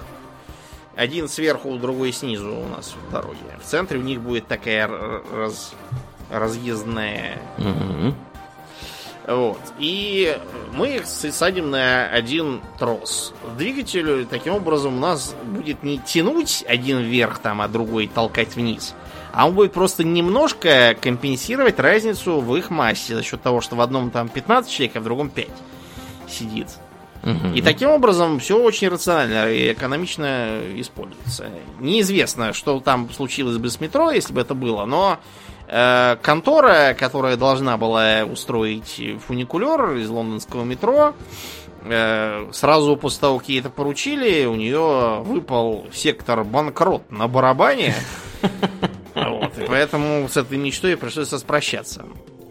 Короче, из-за этого вот вернулись к мысли об электричестве, и поэтому лондонское метро вот стало пионером, бегает вот, на телеэлектричестве. Не. И вот потом появились метро в Бостоне и Нью-Йорке. Там как раз очень удобные были катакомбы прокопанные. Вот часть из них приспособили. Вот. В Нью-Йорке метро считается, по-моему, самое большое по количеству станций. Там mm-hmm. станции тьма тьмущие. А, правда, на некоторых из них лучше не появляться никогда. Если, если вы белый и хорошо одетый человек, да. вы и можете если стать... Вы черный и плохо да. вооруженный человек. Да. Эффект будет один, да. Угу. Да, ну или начинайте сразу с русским акцентом говорить, может быть, подействует. Да. Вот. А ты знаешь, значит, какая страна самая, так сказать, массовая по использованию метро? Китай? Ну, разумеется, да. China Кто, has been generous. Угу. Да, у них там и по, по длине дорог, и по, по пассажиропотоку, там у них очень высокие показатели. Э, вот. Э, по-моему... Э, а, у них, значит, в Пекине у них, по-моему, вторая по продолжительности длина метро. А в этом самом... В Кантоне третья. Самое длинное метро у них, разумеется, в Шанхае, потому что у них такой город передовой считается. Китай к метро относится очень серьезно. В Японии метро интересное тем, что оно интегрировано в сеть э, железных дорог. То есть можно случайно уехать, черт знает куда, из Токио, случайно. А, да, вот сейчас у нас метро, ты помнишь, что ввели штрафы за то, что ты сел в поезд, который ушел в туннель? Что? Как? Ну, я пока не попадался, но раньше в моей бурной молодости бывало такое регулярно, когда я то а. Пьяный ехал, и просыпаюсь такой метро Пражское, думаю, о, как хорошо, почти дома. Следующая станция Южная, такой, стоп, подождите, должно же быть наоборот. Сперва Южная, потом Пражская. Это что, я пьяный в обратную сторону еду теперь? Еду в обратном направлении, да. Да, удивительно, что меня еще не забрали в полицию там процессе. Или другой раз, когда я заснул трезвый, просто сильно устал в университете зимой. Угу. И, значит, я просыпаюсь, вижу, что я где-то в пустом поезде, в черноте, думаю, нет, это кошмар. Надо проснуться, а потом выезжаю опять на платформу, и вот, и на меня ошалело смотрят пассажиры, потому что я такой в развязанной шапке-ушанке, с ошалелым видом, производил страшное впечатление. Глажу медведя, чтобы успокоиться. Наверное, пью, пью водку, да. Угу. Вот, сейчас, э, да, за это атата, а вот в Японии вместо этого можно уехать к черту на рога, и из-за того, что там плату берут не как у нас в метро, сел и хоть ты весь день не выходи угу. до часу ночи, Э, там не так. Там ты, если сел в местном Беляева и уехал на местное ВДНХ, плата одна. Если ты сел в Беляево и доехал только до новых черемушек, э, как они там называются в Токио, угу. вот, то плата совершенно другая. Ну, то есть этого... разные зоны там. Да, разные зоны. Так во многих метро. То есть, например, в Париже если не изменяет память, по крайней мере, раньше так было, я что-то не помню, как я в прошлый раз... А, нет, по-моему, так и осталось. Там ты указываешь начальную... Ну, начальная, это понятно, где ты берешь билет. Конечную станцию, ты на этой конечной билетик суешь. Так же, как у нас сейчас с электричками пригородными. Чтобы выйти, да? Да, угу. и если ты вышел не там, докуда ты доехал, то тебя не выпустят. А, например, в Гамбурге там по-другому. Там весь город разделен на зоны, и тебе нужно заплатить за билет, если ты в пределах одной зоны будешь разъезжать столько, двух, э, другой. Если ты собрался вообще из города уехать, то, соответственно, там на метро можно и это, но платить, соответственно, придется больше. Угу. Видимо, ходят контролеры. Я не встречал контролеров, потому что в Гамбурге там ни турникетов, ни, никто не стоит, там просто написано без билета вход воспрещен. Ну, и как бы немцы и не входят немцы, туда без да, билета. Написано, вот они и не входят, да. И я такой, гляжу на это такой, а что, так можно было? Можно, но только должны быть немцы. Должны быть немцы, да. Наверное. Вот. А если mm-hmm. попробовать где-нибудь в России, то не получится. Там с билетом нужно будет людей поискать еще. Да, там Кто войдет с билетом? премии, видимо, какие-то выводить за покупку билета. Кто эти дураки, которые пришли с билетом? Короче, да, разная специфика. Правда, мне датчане говорили, что у них то же самое в Копенгагене, и все ездят без билетов, включая тех, с кем я говорил. Угу. Контролеров потому что мало, и они от них убегают. Примерно как мы тогда, помнишь, в детстве в электричке. Вся, электричка на остановку выскакивает, все с какими-то мешками, тюками. С ошалелым видом бегут. Да, и все несутся в хвост. Да, но это все как бы общественный транспорт такой и массовый, а есть же еще и более, более персональный. Так. На чем обычно, если не считать поезда, рассекал Шерлок Холмс? На кэбе? На кэбе, да. Причем это был не какой-то кэб, это был handsome cab. В чем разница? Ну, был такой э, архитектор Хэнсом.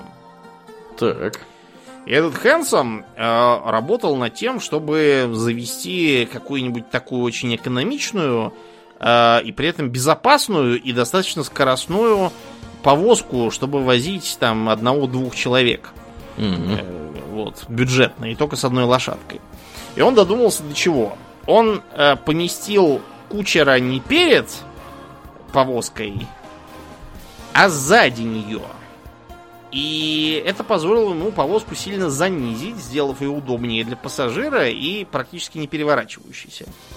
Очень низкий центр тяжести, у нее колеса там чуть не до крыши доходят, как у арбы. Колеса, кстати, большие тоже по, по этой причине. И для большей проходимости.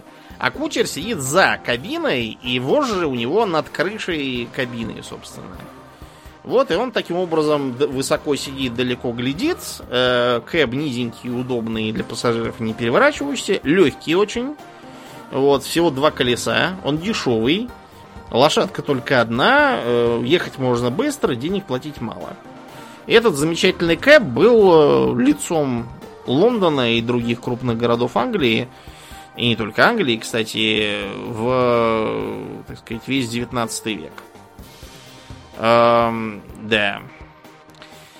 Э, в интернете можете нагуглить картинку, где, значит, э, Кэб из музея Шерлока Холмса на Бейкер-стрит в Лондоне. Mm-hmm. Э, он едет по улице запряженной лошадкой, и там сидит какой-то мужик внутри. Так вот, мужик это Василий Ливанов. Mm-hmm. Да, хэнсомские кэбы были вот массовым явлением, и они сделали как раз вот извозный промысел легкодоступным. А что было у нас? У нас все было своим путем. В Москве... Самобытно. Извоз... Да, самобытно. Извозчики у нас были, так сказать, двух сортов. Ну, даже скорее трех. Самый низший это Ваньки. Ваньки это крестьяне, обычно работавшие зимой. Потому что зимой крестьянам делать все равно нечего, сидеть только на печи. Мгм. Вот, а жрать-то хочется, и поэтому они ехали заниматься отхожими промыслами, кто чем. Э, Были, например, целые деревни, чуть ли там не губернии, которые зимой ездили попрошайничать. Э, Но мы говорим не о них, а вот именно об извозчиках. Значит, эти самые Ваньки приезжали со своими лошадками, потому что что она будет зимой зря овес жрать. Кстати, где он? Этот Мгм. овес. А, и на своих тележках. Э, Они были людьми пренесчастными, надо вам сказать. Потому что, во-первых, их э, постоянно прессовало тогдашнее ГИБДД, то есть просто городовые. Потому что формально на таких жутких телегах и с такими страшными лошадьми в город вообще нельзя было въезжать. И они с них трясли бабки, когда их видели. Во-вторых, э, публика, которую они возили, была самого низкого пошиба и не очень платежеспособная. И часто норовила их прокинуть. Хорошо, если еще и морду им не набить в процессе. Так что, в общем, Ванька это был человек такой, несчастный. У Чехова, опять же, есть соответствующий рассказ. Там э, заглавный персонаж далек от успеха в жизни, прям скажем. А, если вы не не совсем уж опустившийся, то вам извозчик, так сказать, массовый лучше. Извозчик на пролетке. Пролетка это вот такая типовая коляска с открытым верхом. У нее есть на случай дождя э, крышка такая, как у кабриолета сзади, где вы сидите. Вот, у возницы крыши нет, он так едет. А, и это вот для, так сказать, средних средних э, клиентов было. А если вы хотите шикануть, там, если вы дам хотите катать, там, или э, вы купец и хотите кутить, там, с цыганами и прочими делами, то вам нужен лихач. Значит, сейчас лихач это нарушитель ПДД. Тогда лихач это был э, извозчик представительского, так сказать, класса, э, у которого была быстрая лошадь, э, щегольская э, повозка, часто, кстати, с задним тоже размещением э, кучера, чтобы быть легче и быстрее ехать. А часто бывало так, что она была запряжена же тройкой. Это очень э, недешево, потому что три лошади. И кроме того, это наша российская специфика. То есть там в какой-нибудь Англии, если вы скажете человеку, что надо запрячь трех лошадей, он скажет, что больной. Дорогой сэр. Это же не симметричная да, конструкция. Как Вам они вообще придется- поедут? а так, что там должна быть коренная, и должны быть две престижные. И это должны быть разные лошади. Коренной должен быть иноходцем. Они одно и то же. Нет, я имею в виду разные в смысле по, по породе и по, по, по ходу. Коренной должен быть иноходец, если я ничего не путаю. А престижные наоборот. Мгм. Обычные, да. Тогда это все как раз будет хорошо вести. и- Тут, правда, надо кучерами квалифицированным, потому что иногда бывает, что одна из престижных начинает перетягивать. Ее надо слегка охладить. Вот, короче говоря, все это разнообразие дожило вплоть до 20-х годов, э, когда перешли на машины. Ну и даже в консервативной Англии тоже перешли. Появились такси, которые англоязычные продолжают называть кэбами э, по-прежнему. Мгм. Да, значит, э, их э, хэнсомские кэбы заменили кэбы Хэкни. Хэкни. Да. А это что Хэкни. за тип? Это не тип, это деревня такая. Да. Э, Там была какая-то история еще давнишняя, связанная, по-моему, даже еще с э, лошадными экипажами, это не важно.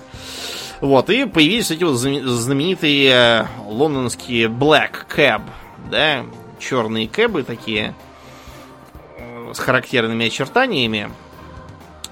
Правда, сейчас вот эти вот классические, уже давно отправленные кто куда, Лондон со времен, когда там к власти пришел Бориска, озаботился страшно всякими экологическими вещами, Мгм. нормативами и тому подобным.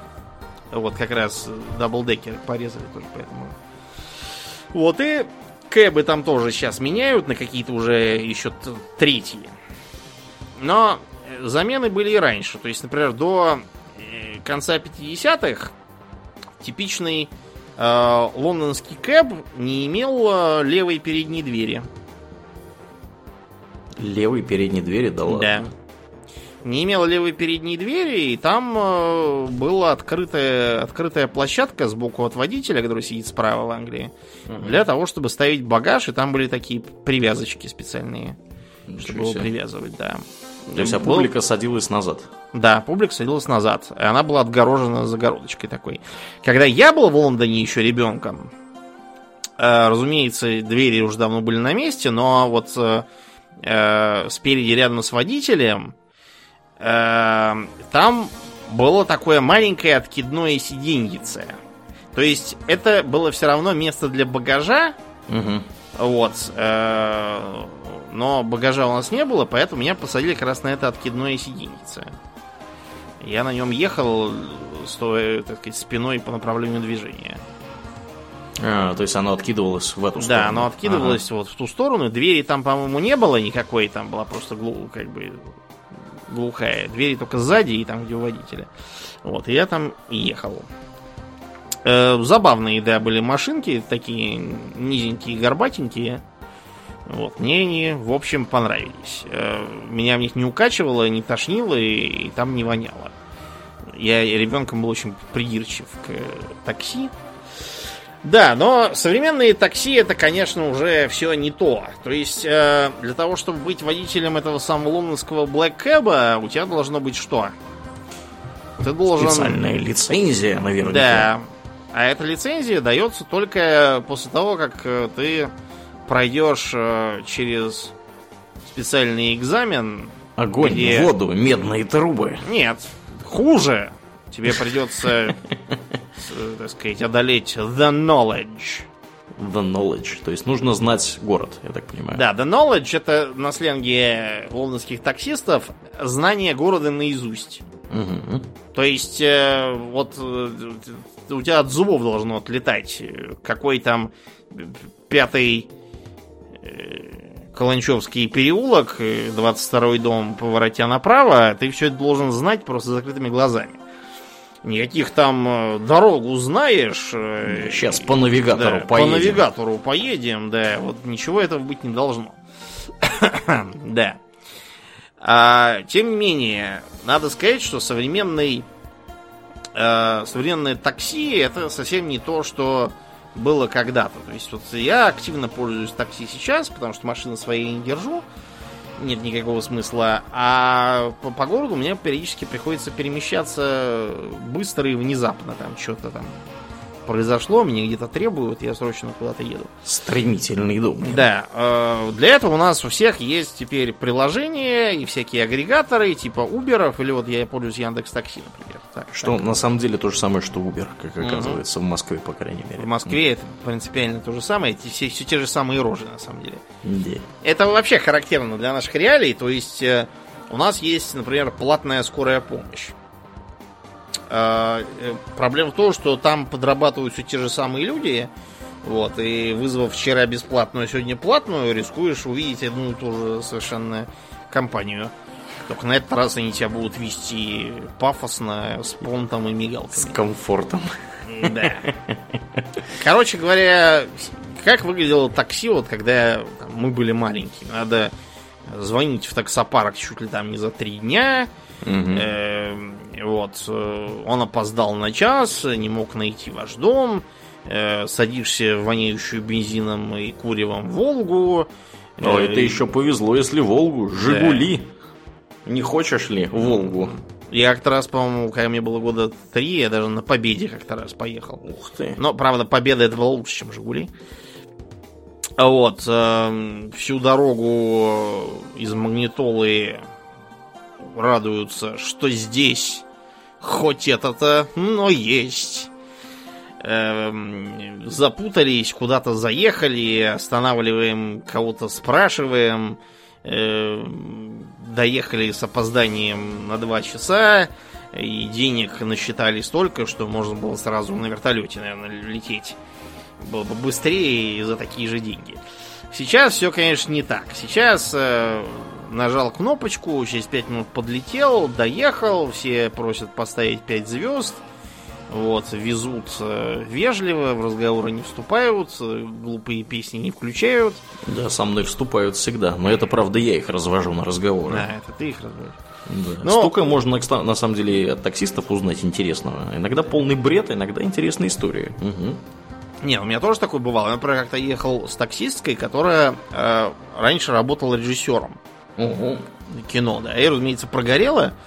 Вот, возит такси, и там мы с ней за жизнь толковали. Интересно, Ну, это, в общем. вот вы видите, Домнин не очень часто разговаривает с людьми, потому что Домнин мизантроп. Да где Миллионер, мизантроп? плейбой и всякое такое, да. Мгм. Геймбой. да, Геймбой мизантроп. нужно, его- нужно его вычеркнуть. Да. Короче говоря, э, единственный рудимент, наверное, который остался, это вот эти вот, которые шакалят в, э, на вокзалах и в аэропортах. Мгм. Стоит куда-нибудь полететь, мне вот сейчас Калининград надо на следующий... Блин, я билет не взял, билет где сейчас будет. Эм, Полечу, да, в Калининград, там обязательно такси по городу, поехали, э, такси, нужно такси. Я не знаю, уже просто убить их хочется их, потому что они дерут несусветные деньги, вот, и при этом э, яростно ненавидят э, Яндекс э, Такси, потому что он делает все то же самое, что они, что и они, только берет рациональные деньги, а не как эти Они в три Вот. раза дороже. да, в некоторых городах, вот говорят, что в Махачкале там, которых вызываешь там с Яндекс Такси какого-нибудь, те говорят, вы там выйдете, там 200 метров пройдите, там за кустами буду стоять, э, потому что иначе эти, которые там шакалят, убьют насмерть, если увидят, Яндекс Таксист приехал. Но я думаю, что рано или поздно везде, и в Москве, и в Махачкале, наконец, восторжествует э, рациональный подход, и все это уйдет в прошлое. Все эти граждане. Я даже читал как-то раз на Пикабу, что ли, это было историю, где мужик какой-то приехал встречать свою жену. Так. Вот, а он был устал, она была усталая, вечер поздний, короче, она выходит, он берет там чемодан, идет с ней. Тут же на него какой-то таксист налетает и говорит, ах ты сволочь, значит, э, ты не из наших, а таксистом тут типа подрабатываешь. И говорит, это моя жена. Он говорит, да сейчас, так я тебе и поверил, короче. Послал его и пошел дальше. А тот все вслед там ему что-то вопил. Проклятие извер... извергал. Да, и грозил, видимо, шины ему порезать в следующий раз. Короче, да, это все-таки, да, переходный период технологический. Скоро Яндекс и Uber и всю эту дрянь, э, наконец, э, так сказать, уберут, и будет, будет дешево и сердито. Да, а возможно даже и роботы будут нас возить. Кстати, да, есть такая вероятность, потому что в метро роботы уже много кого возят. Да, в Копенгагене, В- например, кстати, все например. метро роботизировано. Да. И у арабов в Эмиратах тоже Но все роботизировали тоже уже. у них очень много денег, они могут себе позволить. Да, да. Ну, короче, рано или поздно так и будет. Все, как помните, в э, вспомнить все, там были робот-такси. Мгм. Вот что-то такое будет, только без надоедливой фигурки этой. Ну и на этой оптимистической ноте закончим. Да, будем бабки подбивать и плавно переходить в после шоу. Как обычно, мы благодарим всех наших подписчиков Уду на Патреоны. На этой неделе наша благодарность уходит новым подписчикам э, Максу Деренко, Софии Толкачевой и Евгению Пластинину. Спасибо вам, ребята, за вашу посильную помощь. Также мы благодарим наших мега постоянных и мега крутых подписчиков Аделя Сачкова, Даракса Фортуна, Жупила Империализма, Одного Злого Фалафеля и Ярослава Харищенко э, за их э, мощнейший вклад в дело подкаста. При- Призываем, я уже начал заговариваться, призываем всех, у кого есть возможность подписываться на нас у Дуна Патреона, за это всякие ништяки полагаются. Вот мы тут сегодня подсчеты вели, 143 у нас аж после шоу, э, доступно людям, которые вновь подписались. А на самом деле даже уже 144 с учетом того, которое будет после вот этого подкаста. Э, Кроме того, у нас там доступ в Discord имеется, где происходят разные интересные дискуссии и, в общем, разное другое. Ну и экстра тоже в день выхода доступно. Поэтому приходите, подписывайтесь, вы здорово нам помогаете. Это серьезно расширяет наши возможности для подготовки и вообще производства того, что мы тут делаем. Если вы слушаете нас в iTunes, пожалуйста, не, не поленитесь, найдите минутку оценить нас там, это здорово нам помогает приехать в подкастоприемники к новым слушателям. И приходите к нам в группу ВКонтакте, где у нас тоже разные хорошие происходят э, забавные, курьезные вещи. Также у нас есть Инстаграм и Твиттер. Поэтому приходите, подписывайтесь, там тоже разное происходит.